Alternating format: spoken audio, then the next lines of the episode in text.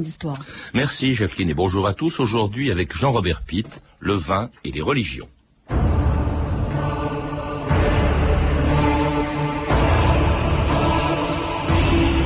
Honorez le Seigneur, et vos greniers seront remplis de blé, et vos pressoirs regorgeront de vin. La Bible, extrait du livre des Proverbes.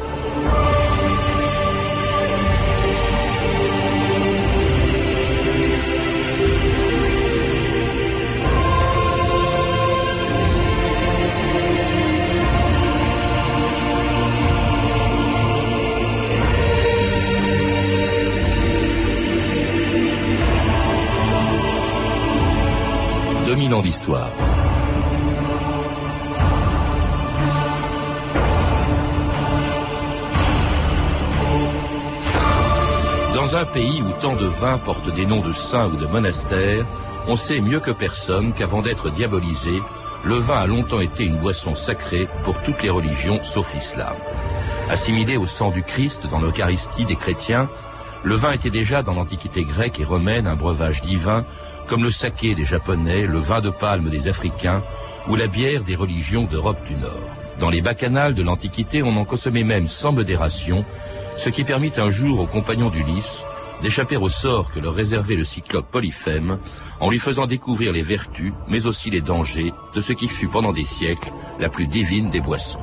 Qu'est-ce que c'est? Du vin Du vin?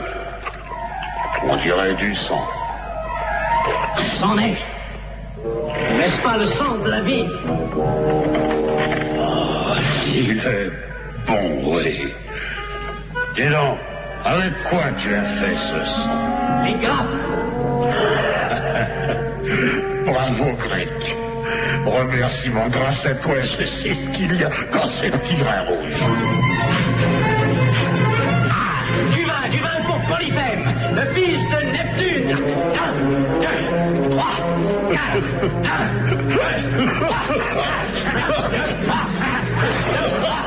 Jean-Robert Pitt, bonjour. Bonjour.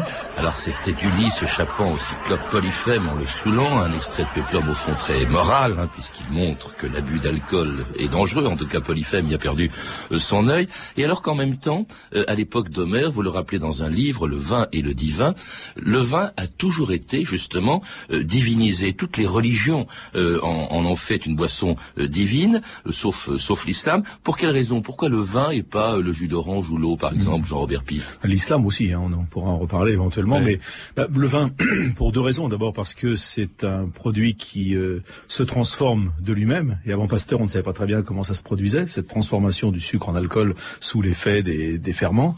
Que cette fermentation provoque euh, un dégagement de gaz, donc des petites bulles. Et quand on rentre dans une cuve de vin en fermentation, on sent ces petites bulles comme dans un, un jacuzzi presque. En plus, ça chauffe, Ouais. ce qui est miraculeux. Ça chauffe pratiquement à la température du corps et même dans certains cas un peu plus.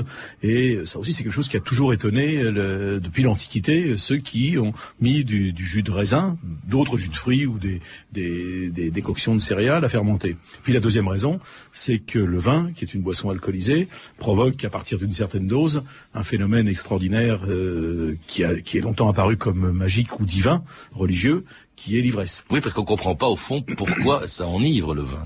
Ah ben, C'est- fond, le mystère de, de, de la fermentation. D'ailleurs, de même que le pain était un aliment sacré, parce qu'on ne comprenait pas non plus pourquoi Bien il sûr. levait. Hein, c'est la, c'est la même chose. Ben, on ne comprenait pas pourquoi il levait, et en plus, il levait, c'est un symbole de la vie, parce que Mm. le pain, encore plus que le, le jus de raisin en train de fermenter, ressemble à, à la vie en train de naître, c'est-à-dire Mm. euh, à une femme euh, dont le bébé croît dans son ventre. Et c'est c'est ça le pain qui est merveilleux quand vous voyez euh, à la chaleur ce, ce pain qui est en train de se, de se gonfler, c'est ça qui est tout à fait extraordinaire. Vous étiez déjà venu nous en parler euh, dans 2000 ans d'histoire. Oui. Jean-Robert Pitt, vous dites qu'au fond, il y avait le mystère que représentait l'ivresse. On ne savait pas du tout, Oui. donc ça devait être d'origine oui, parce que divine. le- Oui. Pardon. Non, parce que l'ivresse, c'est c'est quelque chose aujourd'hui qui est plutôt mal vu, plutôt Oui. mal considéré dans nos sociétés, très politiquement incorrect.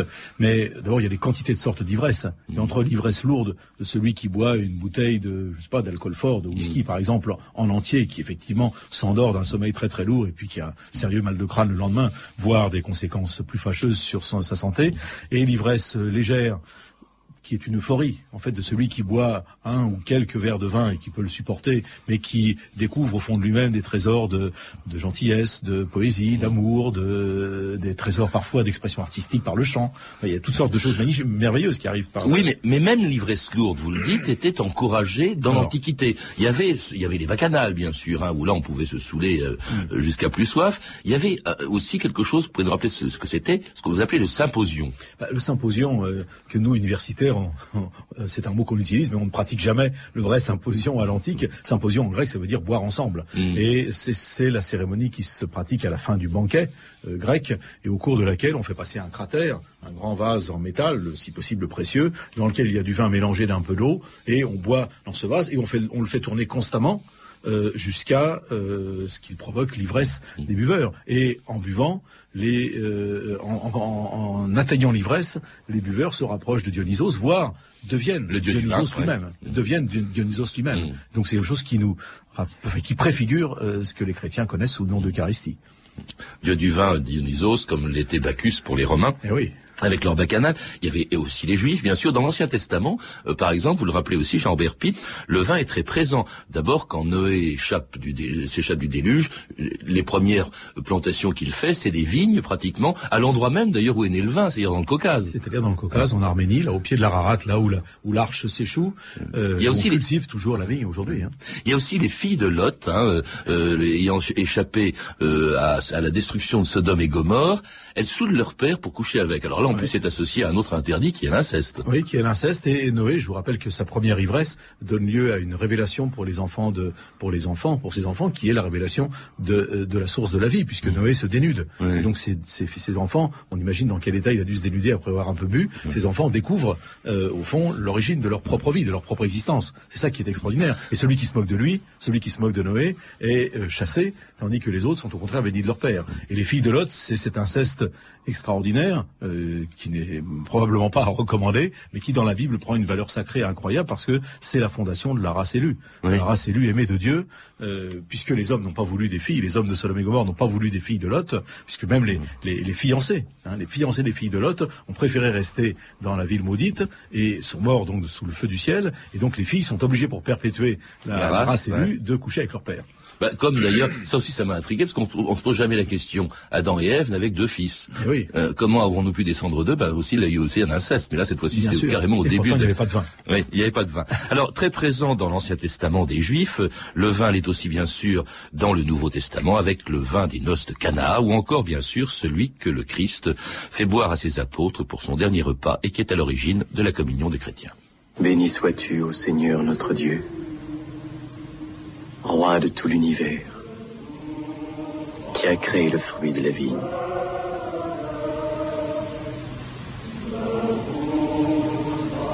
Buvez, car ceci est mon sang, le sang de l'alliance que je verse pour vous.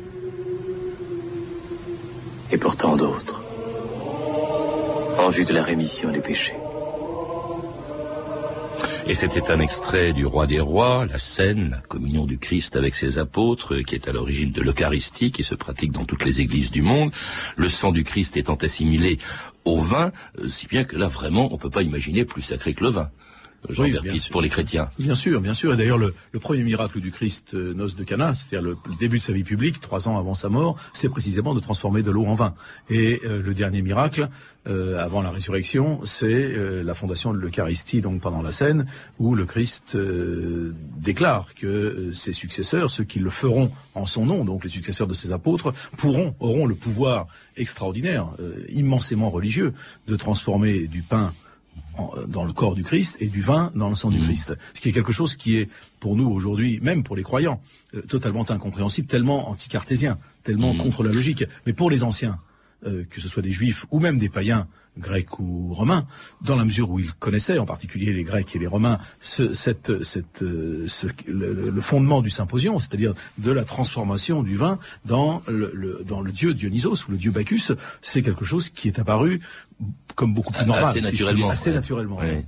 Et oh, cela dit assez naturellement, mais qu'on devait boire avec modération. Il y a une phrase de formule de symbole parce que si euh, on, célèbre le vin, euh, on ne célèbre pas forcément l'ivresse, on, on accepte l'euphorie et pas l'ivresse. C'est saint Paul qui disait ne vous enivrez pas car le vin porte à la débauche, laissez-vous remplir par l'Esprit Saint, hein, ce qui est peut-être plus, plus recommandé. Mais ça dépend des vins. euh, Peut-être que les vins d'Antioche ou de, de, de- d'Éphèse n'étaient pas très très bons. Cela dit, vous le rappelez aussi, Jean-Robert Pitt, et ça on ne le sait pas forcément, on coupait le vin, on le buvait, même dans Ouais. l'Antiquité, on le buvait rarement à l'état pur. On a toujours coupé le vin d'eau jusqu'à une date euh, récente. D'abord parce que les vins antiques étaient des vins très épais, étaient des vins qui étaient filtrés au travers de branchages, mais qui étaient qui restaient très très épais, qu'on mélangeait avec du miel, qu'on mélangeait avec toutes sortes d'épices, avec des poudres variées, euh, avec de la, de la résine, comme aujourd'hui les résinés grecs, hein, les retsina grecs, et qui euh, qui étaient des vins qui avaient besoin d'être coupés d'eau pour être désaltérants. Parce qu'en hiver, on peut supporter de boire un vin sirupeux.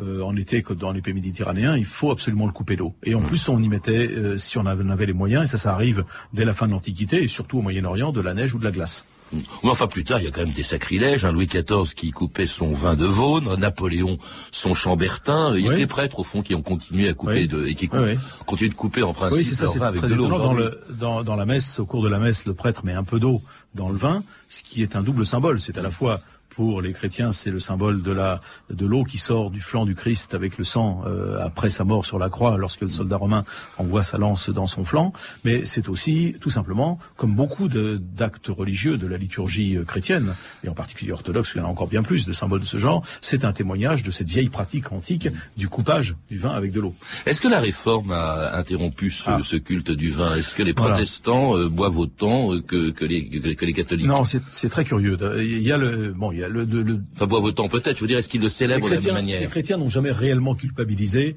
euh, l'euphorie, voire l'ivresse, à condition qu'elle soit pas si fréquente que cela, euh, euh, liée à la surconsommation du vin ou de l'alcool. En revanche, bon, les musulmans, comme vous le savez, l'ont totalement condamné avec ce prétexte qui n'est pas totalement faux, que quand on boit trop, ou même quand on boit tout simplement, on risque de blasphémer le nom de Dieu, ce qui est le péché le plus grave. Donc on attend le paradis, mais euh, les musulmans croyants ne rêvent qu'à cela, ne rêvent. En revanche, les protestants, c'est autre chose, parce que euh, le protestant qui n'a pas de clergé, qui n'a pas de confession, qui n'a pas de sacrement de pénitence, a besoin d'être constamment dans l'amour de Dieu, d'être persuadé qu'il est dans l'amour de Dieu, d'être totalement maître de lui-même. Et s'il boit trop, eh bien sûr, il ne sera plus maître de lui-même et il risque de commettre n'importe quoi dans ses œuvres. Enfin, je vous renvoie à Weber et à ses théories qui sont pas si fausses que ça, même s'il y a des, des- s'il faut nuancer un certain nombre des idées de Weber. Euh, le- cette, cette espèce d'angoisse du protestant qui ne sait pas s'il est aimé de Dieu fait qu'il ne boira jamais trop de vin, trop d'alcool, sauf ce que font les protestants d'Europe du Nord, ou le vendredi soir, ou le samedi soir, ils se saoulent complètement, et puis euh, à partir du dimanche matin, le jour du Seigneur, hop, on revient dans le droit chemin, d'ailleurs on met des euh, ficelles rouges euh, dans les rayons des supermarchés autour de, de, des- de, de l'alcool. Ah, vous le disiez justement, Jean-Robert Pitt, là, là où on ne prêche pas la modération dans la consommation de vin, mais carrément l'abstinence, c'est l'islam, même si à Bagdad, le plus célèbre calife des mille et une nuits, en buvait, disait-on, en cachette. Mais euh, euh, où suis-je? Dans le palais, Altesse. Et je suis qui? Le chef suprême des croyants, le monarque du monde, la voix du prophète sur terre. Vous êtes le sultan Haroun Abrachid. Vous avez beaucoup bu hier soir, Altesse. Cela affecte votre mémoire. C'est vrai que je bois. Le vin, Votre Altesse, il, il embrouille vos idées. Alors c'était un autre extrait film. Alors je sais pas si Haroun al-Rachid, Jean-Robert Pitt buvait euh, aussi du vin, mais en ce qui concerne, oui, hein. mais justement le Coran est assez ambigu contrairement à ce Eh que oui. l'on dit, parce que vous citez deux citations, deux extraits du Coran. L'un qui dit des fruits, des palmiers et des vignes, vous retirerez une boisson enivrante et un aliment excellent. Hein. C'est dans le Coran. Mais plus loin, euh, il y a une autre une autre formule, c'est dans la vache, Sourate. dans la sourate, oui. S'il t'interroge sur le vin et les jeux de hasard, dis dans les deux il y a un grand péché et quelque avantage pour les gens, mais dans les deux le péché le plus grand, le péché est plus grand que l'utilité. Donc il y a interdiction. Il y a interdiction. Je pense que le euh, bon, le- le- l'islam s'est résolu. euh, le- la révélation du prophète le présente ainsi. euh, s'est résolu finalement à interdire totalement la consommation d'alcool. Alors, comme vous le savez, il y a plusieurs demeures dans la maison du père et beaucoup de musulmans, y compris très croyants. Je, je trouve que j'en ai rencontré un hier, saoudien, avec qui d'ailleurs on a bu une très très bonne bouteille et euh, il en a parlé très très très bien. On a parlé de ça justement et il m'a dit bon, on le fait en privé, je ne le ferai pas en public, on le fait en privé euh, et c'est une interprétation assez courante dans l'islam que boire sans aller jusqu'à l'ivresse, mais à la limite, pourquoi pas une fois de temps en temps, n'est pas un drame absolu. Ça ne prive pas de Dieu, à condition qu'on n'aille pas à la mosquée prier dans ces conditions, etc. Euh, c'est beaucoup moins grave que de manger du porc, par exemple. Le porc est l'interdit Ah oui. majeur, et pas seulement des musulmans, de tous les de tous les monothéistes du Moyen-Orient. Les juifs et les chrétiens du Moyen-Orient ne mangent pas de porc non plus. Les juifs parce que c'est interdit, les chrétiens par habitude. Donc, euh, en revanche, le, le- le- le- en public, ça ne se fait pas dans l'islam, et il y a très très peu de musulmans euh, qui acceptent de boire euh, en public et en particulier euh, dans les pays musulmans. Ah, si, on peut boire euh, euh, dans, en- dans l'islam, mais au paradis. Ah, Là, au paradis. Alors le paradis, la description du paradis, hein, il y a du vin qui coule à flot, du Bah, miel, etc. Il y a, il y a tout, ce- tout ce que l'on veut. Il y a des fleuves d'eau pure, des fleuves de miel, des fleuves de vin magnifiques euh, qui ne se putréfieront jamais, donc qui ne se transforment pas en vinaigre, ce qui est la, la logique même de l'évolution du vin. Et puis en plus, il y a les fameuses houris dont la virginité se reconstitue après chaque usage, comme vous le savez. Et puis il y a des pays où il y a une certaine tolérance. Vous évoquez par exemple le cas des pays d'Asie centrale, des, des- de, de l'islam Ouais. turc. Vous évoquez aussi de, le cas de l'Iran où il y a un excellent vin qui est le Presque aussi bon d'ailleurs que celui qui venait des abbayes et des monastères européens du Moyen Âge.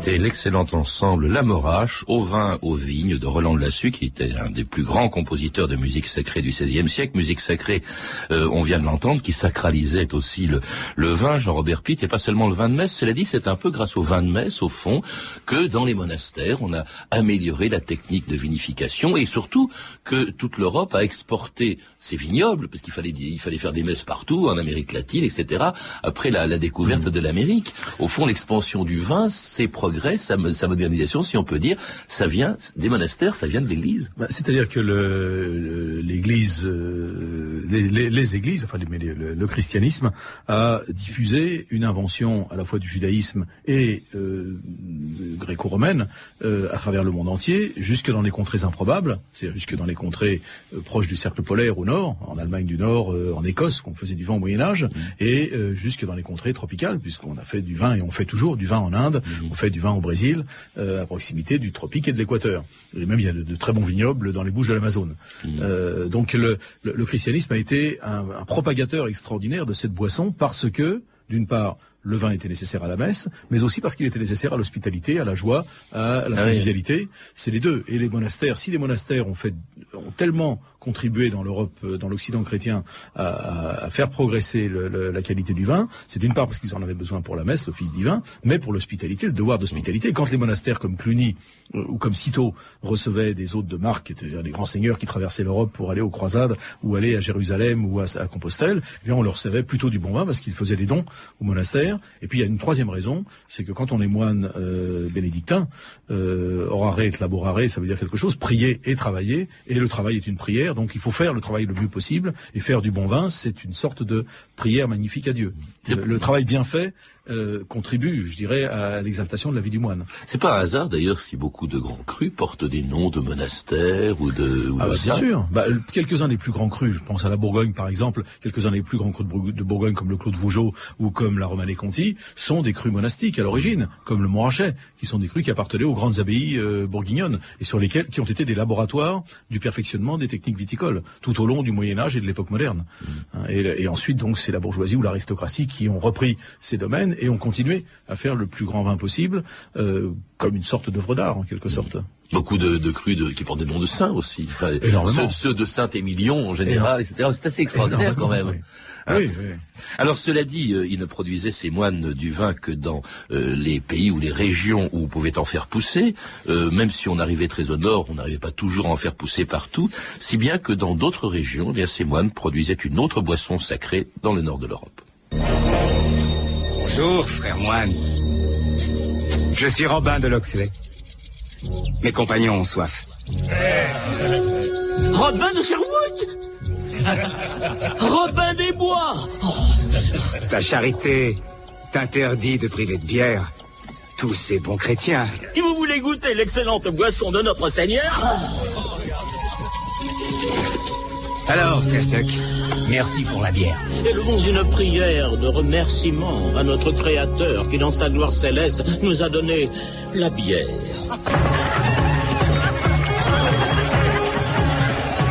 Et oui, il n'y a pas que le vin qui soit sacré. euh, Jean-Robert Pitt, vous le rappelez dans votre livre, au Moyen Âge, il y avait aussi la bière. C'était d'ailleurs même, il faut le rappeler, la première boisson fermentée de l'histoire avant même qu'on ait inventé le vin, et oui. déjà sacré. Bien sûr, parce que si vous mettez des céréales pour l'Antiquité, je parle du néolithique, donc euh, euh, 10, euh, 10 000 ans avant Jésus-Christ, euh, en Mésopotamie, si vous mettez des céréales de l'orge, par exemple, dans de l'eau, eh bien au bout, surtout en, en été, quand il fait chaud, au bout de quelques jours, ça fermente, et ça vous donne une boisson légèrement alcoolisée de quelques degrés, 4, 5, 6 degrés, ça dépend de la, du temps de fermentation, qu'on appelle bière, et qui est antérieure au pain, antérieure à, bien sûr, au vin, qui apparaît 2, 3 ou 4 000 ans plus tard Et déjà sacré. Est déjà sacré puisque c'est la boisson des dieux mésopotamiens, comme c'est la boisson des euh, dieux du vieux panthéon germanique, de la forêt germanique. C'est c'est le, le- le- dans le Les dans le- Égyptiens aussi, vous le dites. les Égyptiens aussi, évidemment. Oui, le, le pharaon boit de boit de la bière, il boit du vin aussi, mais il boit de la bière, bien sûr. C'est le c'est c'est la boisson alcoolisée la plus ancienne. Et alors euh, c'est un peu plus long de tomber dans l'ivresse avec de la bière qu'avec du vin. Il faut en boire deux fois plus puisqu'il y a deux fois moins d'alcool. Mhm. Mais enfin, ça peut être très efficace aussi. hein. Et vous disiez aussi, la boisson de l'Europe du Nord, y compris d'ailleurs pour les, les, les chrétiens en Europe du Nord, hein, le, puisque les, les, moines, là encore, les, les trappistes belges, par exemple, fabriquaient de la bière, Ouais. euh, mais aussi pour les dieux Odin, pour le Valhalla des, des Germains, c'était une boisson sacrée. Là aussi, il y avait de sacrés bacchanales, si on peut appeler ça comme ça, quand c'est les Bah, Germains.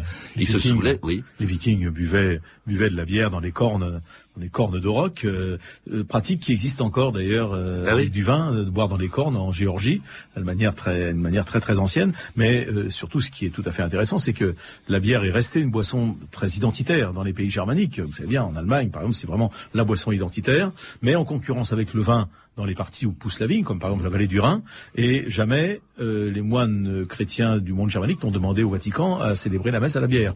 Donc il y a bien là une espèce de concurrence de frontière majeure, qui est culturelle mais qui est aussi géographique, physique, entre une Europe méditerranéenne euh, qui est vouée à la vigne et au vin de raisin, et puis une Europe du Nord vouée à la bière, mais la bière étant une boisson païenne, tandis que le vin de raisin est la boisson monothéiste par excellence. Et euh, euh, c'est très étonnant parce que Luther a essayé de remettre en vigueur un peu la consommation de bière. Le luthérianisme a, a contribué à ça, mais il n'a jamais réussi à éradiquer Ah le oui. vin.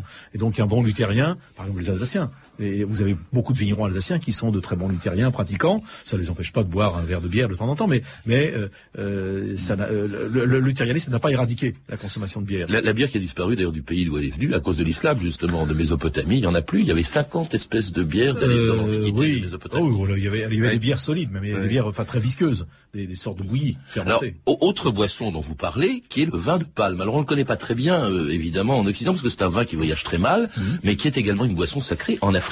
On sûr. devrait dire le vin de palmier plutôt que de palme, d'ailleurs. Oui, enfin c'est le vin de la sève du palmier. Oui. Et on incise le, le sommet du palmier. Et quand le palmier est adulte, bah, il faut monter à 15 mètres de hauteur pour aller recueillir dans une calebasse le- la sève du palmier. Et ça fermente très très très vite en pays tropical, jusqu'à euh, 5, 6, 7, 8 degrés d'alcool. Et c'est vraiment lié au pouvoir des chamans dans toutes les religions traditionnelles africaines et au pouvoir royal, les rois étant souvent des rois prêtres, des rois chamans en Afrique, dans l'Afrique traditionnelle. Et on a beaucoup de descriptions de- de- d'explorateurs, de, missionnaires, etc., de voyageurs africains dans les, siècles passés qui décrivent les rois des différentes tribus africaines euh, euh, gouvernant en permanence en état d'ivresse Ah oui euh, et, et vivant constamment avec une calebasse de vin de palme, buvant, offrant à leurs amis, à, à leurs hôtes, mais buvant et étant constamment en état d'ivresse, l'ivresse étant un moyen de communiquer directement avec les dieux, et donc d'être l'intermédiaire entre Dieu et les hommes. C'est comme euh, Noé. C'est pour ça qu'on en boit d'ailleurs pendant les funérailles. Euh, euh, en Afrique, je crois, il y a toutes les fêtes sont associées au vin de palme. Ça ressemble à quoi d'ailleurs, puisqu'on le connaît Oh, c'est un peu un peu laiteux, un peu fa- un peu fade. euh, c'est pas désagréable. Quand c'est quand c'est frais, c'est pas désagréable. Le lendemain, c'est épouvantable.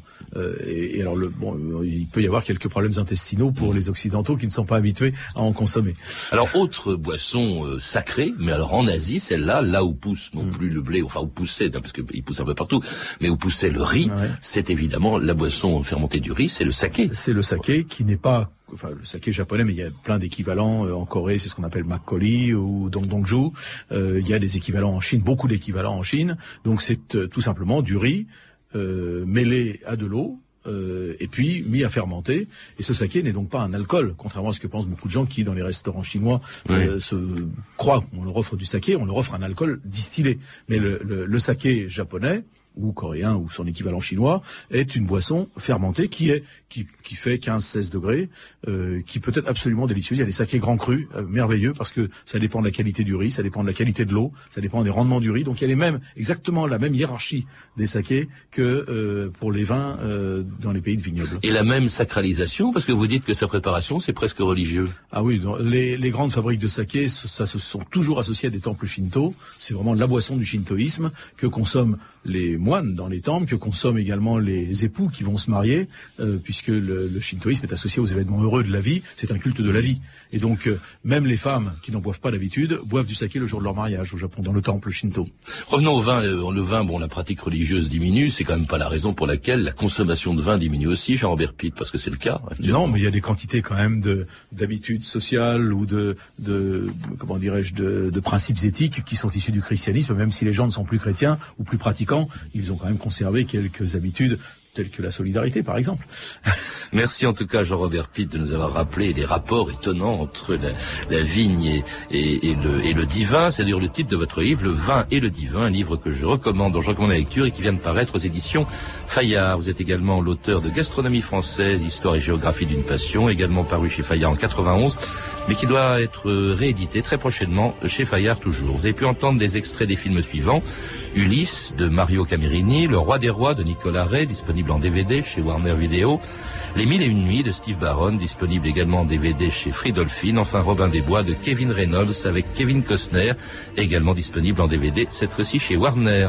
Ces références sont disponibles au 32 30, 34 centimes la minute ou sur franceinter.com. C'était 2000 ans d'histoire. Merci à Michel Thomas, Antoine Viossa, Claire Destacan, Claire Tesser et Violaine Ballet, ainsi qu'à notre réalisatrice Anne Kobilac. Demain, dans 2000 ans d'histoire, deux hommes dont les